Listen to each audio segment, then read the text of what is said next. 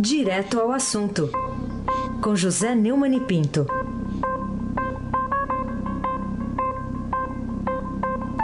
Oi, Neumani, bom dia. Bom dia, Raíssa Abac, o craque. Bom dia, Carolina Ercolim, Tintim por Tintim. Bom dia. Bom dia, Almirante Nelson, hoje vitorioso, placazinho apertado, magrinho. Bom dia, Diego Henrique de Carvalho. Bom dia, Moacir Biasi. Bom dia, Clã Bonfim, Manuel Alice e Isadora.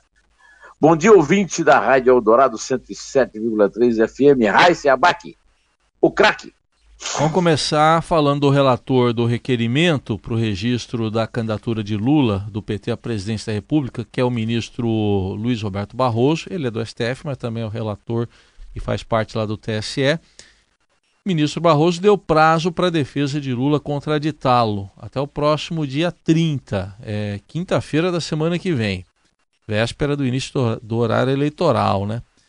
Isso aí tornará possível a realização do julgamento da tem importância capital nessa eleição o mais breve possível para que acabe esse impasse, Neumann?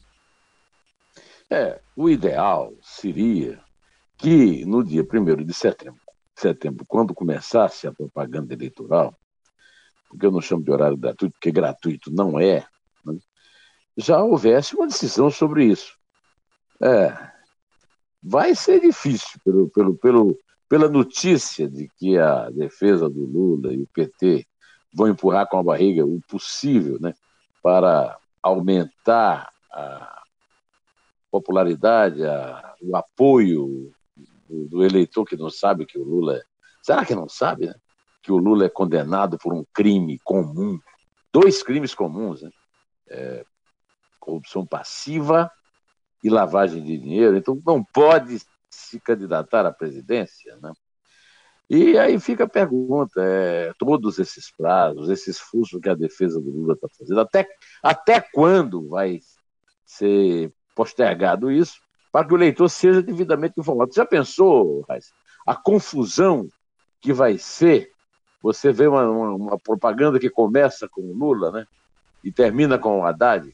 Inclusive o Ricardo Couto, que foi já assessor de imprensa do Lula, que é um jornalista aí de ponta, né? Escreveu no blog dele que já está decidido que quando entrar a campanha entra Lula e Haddad.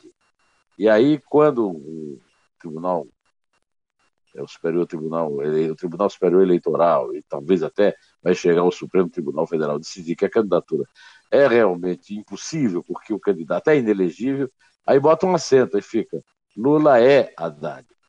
É uma estratégia de comunicação, como sempre, muito competente, mas é um completo desrespeito, não apenas ao eleitor, ao cidadão, mas também à própria democracia, ao próprio Estado democrático de direito que o PT, desde que foi fundado, eh, tem jurado obedecer e cumprir. Carolina Ercolim, tintim por tintim. Neumani, o noticiário ontem é, trouxe a informação de pelo menos duas afirmações feitas pelos ministros do Supremo, o relator Marco Aurélio Melo e o decano Celso de Melo, eles, eles que são a favor de uma decisão do colegiado a respeito da possibilidade de um réu poder candidatar-se à presidência para resolver o registro de outro candidato, o deputado Jair Bolsonaro, no caso do PSL.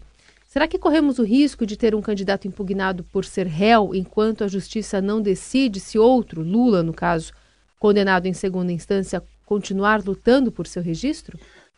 É, quer dizer, essa discussão está, como dizem os ministros, em aberto. Acontece o seguinte: o Jair Bolsonaro, que é deputado federal pelo PSL, é réu no Supremo Tribunal Federal por incitação ao crime de estupro, numa acusação que foi feita pela deputada do PT no Rio Grande do Sul, Maria do Rosário. Também está sendo denunciado por crime de racismo. E aí pediu que o Supremo antecipe o julgamento para decidir se recebe ou não a acusação.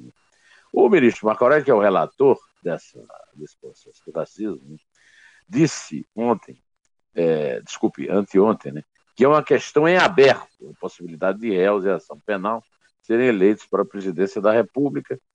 E, e o decano, né, o ministro mais antigo do Supremo, o Celso de Mello, também usou a mesma expressão, está em aberto a discussão sobre a possibilidade de um réu em ação penal ser eleito presidente da República. Você está lembrado, Raíssa, que isso aí foi aventado quando o, o Supremo decidiu tirar o, o Renan Calheiros lá da, da presidência do Senado, e, porque ele fazia parte da linha, ele chamava de linha sucessória, ou seja, ele poderia vir a suceder o, o Temer na presidência, e aí ele bateu, pegou uma, um cacete, bateu na mesa e disse: daqui ninguém me tira.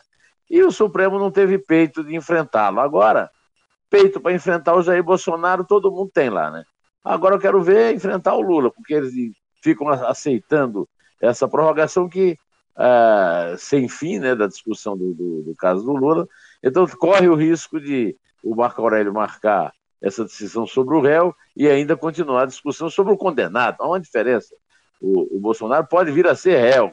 O Lula já foi condenado na segunda instância, a 12 anos e um mês de cadeia, e está preso. Aí se abaque o craque. Ô Neumann, falando ainda do, do Bolsonaro, o Estadão tem aqui o núcleo de carrapatos, né, que são os repórteres que grudam nos candidatos, eh, produzindo vídeos. E ontem houve um flagrante obtido por um carrapato aqui do Estadão, que é uma inovação nessa cobertura nossa aqui. E ele gravou o um momento em que o candidato PSL à presidência da República perguntou a uma criança em Araçatuba, interior de São Paulo, se ela sabia atirar. Vamos ouvir aqui para você comentar na sequência, Neumann? Vamos. Sabe atirar? Você sabe atirar? Sabe dar tiro? Atira. Tchau tchau lá. E aí, Neumann?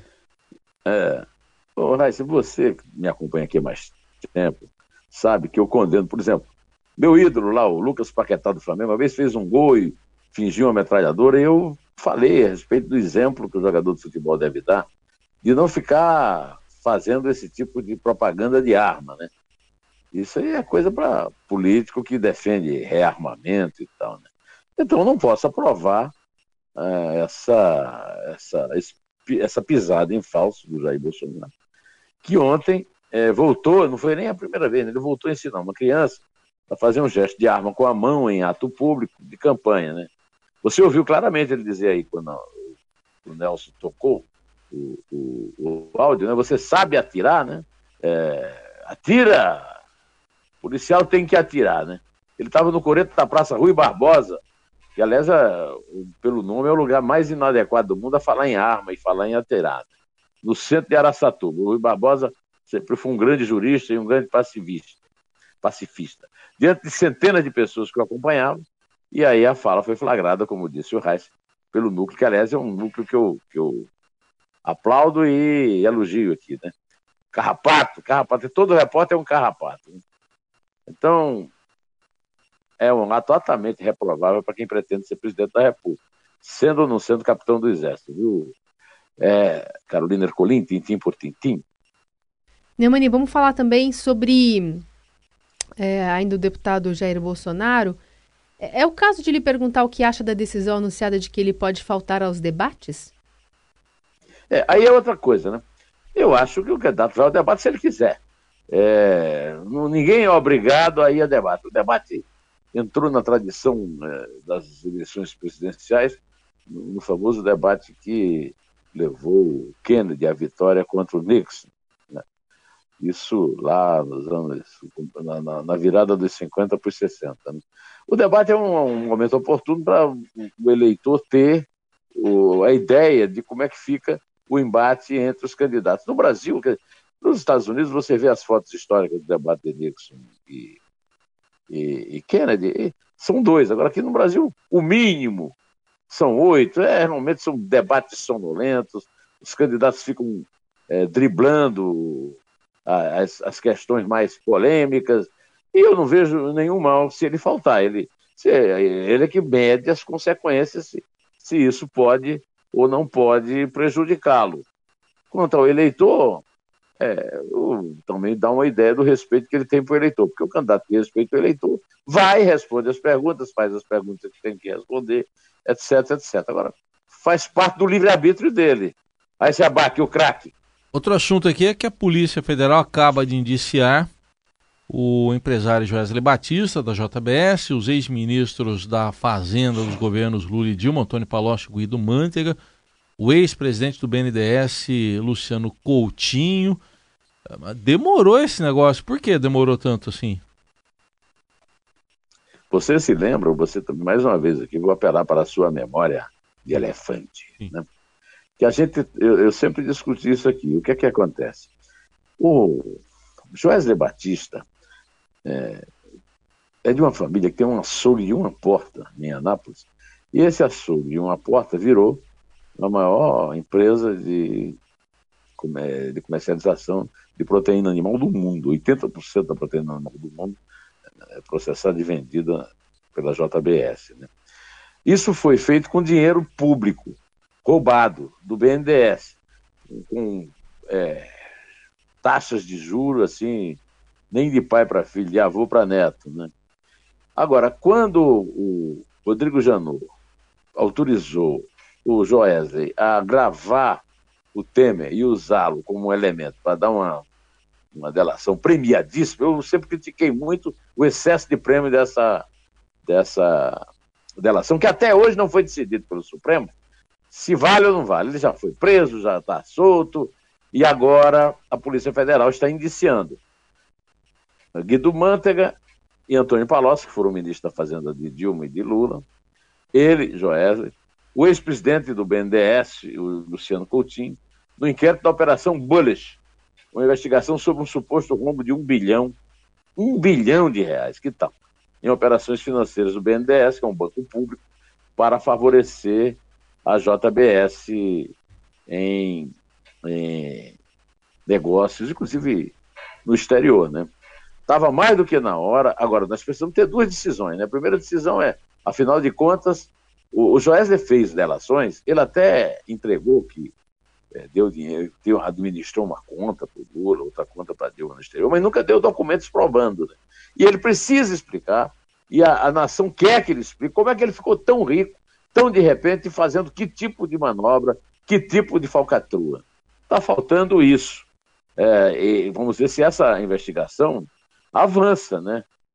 Carolina Ercolim, tintim por tintim. Neumani, no dia em que a Operação Lava Jato foi prorrogada por mais um ano, sua principal estrela, o juiz eh, Sérgio Moro, defendeu a ideia de que candidatos à presidência da República deveriam dar opinião sobre vários assuntos, dentre eles a autorização para a justiça prender condenados em segunda instância para começar a cumprir essa pena. O que, que você achou desse posicionamento do Moro, hein? O, é, o Moro esteve lá na Bahia, numa reunião lá com policiais, e, e ele elencou a necessidade dos candidatos serem abordados sobre suas posições em relação ao combate à corrupção. Ele falou do cumprimento da pena após segunda instância, da anistia ao Caixa 2, da lei de abuso de autoridade, do, da questão do foro privilegiado, do padrão de governança pública e, por fim, de concessões à corrupção para garantir a governabilidade.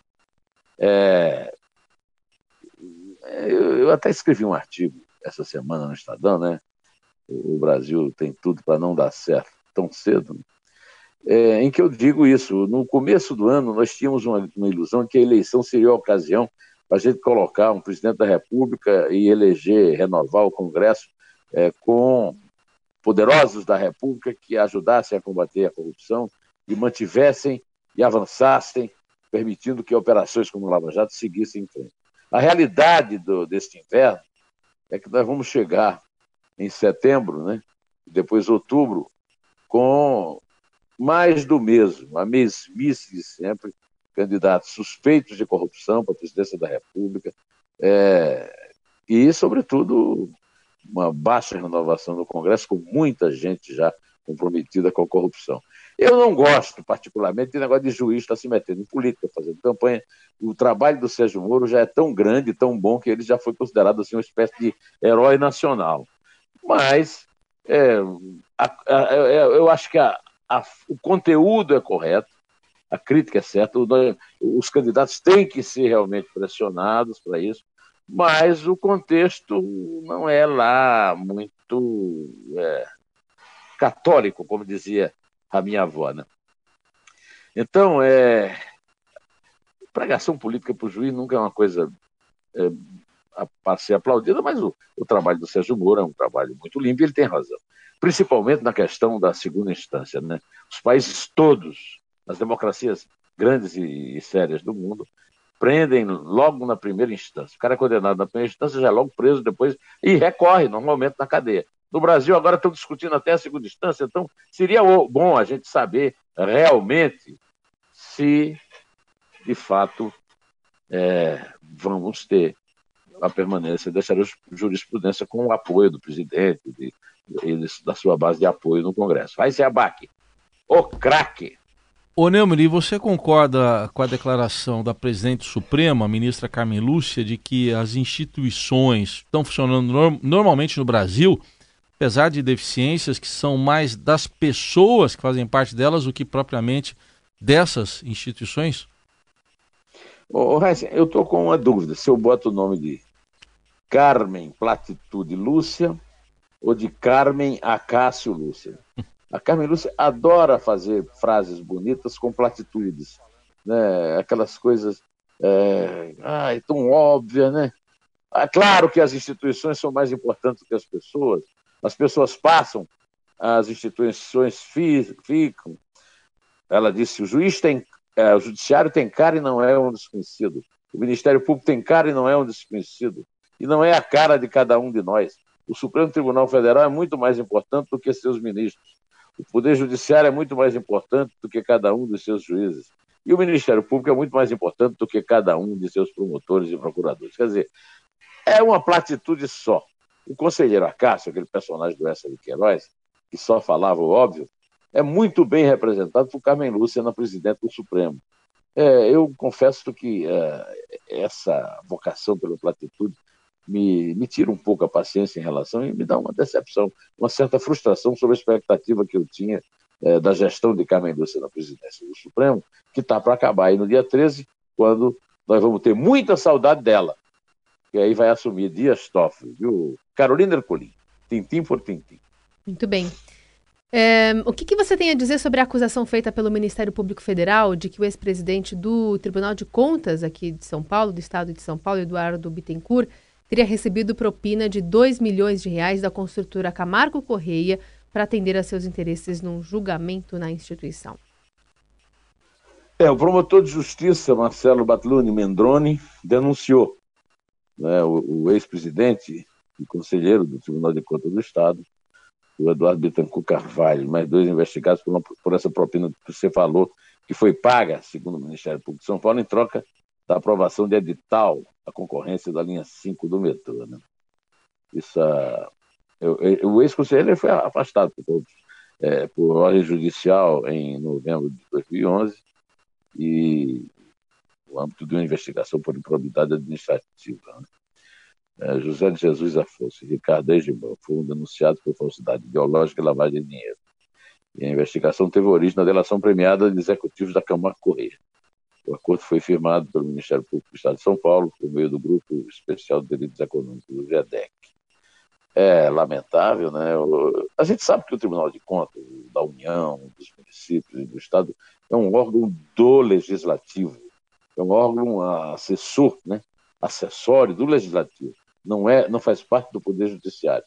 Mas se ah, os membros, os conselheiros do Tribunal de Contas se deixam corromper dessa forma, é, como foi o Eduardo Bittencourt e outros, Robson Marinho, tem muitos outros lá no Tribunal de Contas do Estado que estão sob é, a, a, a, o martelo dos juízes, né, por causa de corrupção. Eu só quero lembrar que muita gente aí fica falando que a delação premiada não leva a nada. A delação premiada é uma. É uma é, para facilitar uma investigação e se conseguirem provas. Está provado, no caso de Eduardo Betancourt, que a delação premiada funciona assim. E quem a combate, combate pelo pior dos motivos, que é o de se livrar é, de penas tendo cometido delitos. Mas nosso tempo já acabou e eu espero que a Carolina comece a contar aqui na nossa despedida. Até segunda-feira, desejando um fim de semana com esse sol bonito que está fazendo aqui, lá fora aí na rua, né? É, o Carolina. sol tá, o sol tá aí, mas você tá sabendo que domingo vai estar chuva, frio, né? Vai mudar bastante o tempo aqui na capital. Domingo vai mudar o tempo para Vai, chuva já fica frio. o aviso aí. Então é, é ficar em casa tomando vitamina C. Aquele Cooper que você ia fazer no parque pode abortar, Ah, tá bom. tá bom? Vamos Tá lá bom, então. Carolina. É três. É dois? É um. Em pé.